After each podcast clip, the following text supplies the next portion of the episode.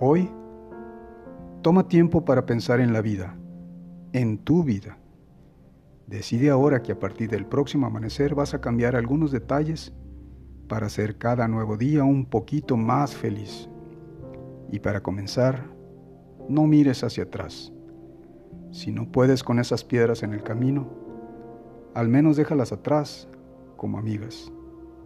En ello, haz del tiempo tu mejor amigo. Busca la paz del alma. Busca la paz del corazón. Agradece a Dios por todos los días, por tener fuerza para vivir a pesar de todos los problemas.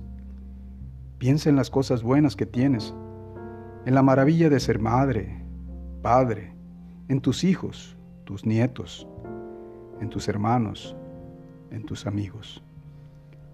Tal vez pienses en llorar, pero si puedes, mejor sonríe. No te lamentes. Dios existe, porque la vida es de Dios. ¿Será pues la vida una jornada del sufrimiento a la paz? ¿Es nuestro destino un trayecto hacia lo divino? Yo creo y entiendo que sí. Y aunque para muchos la existencia parece en ocasiones haber perdido el sentido, todos en el universo entero tenemos una misión.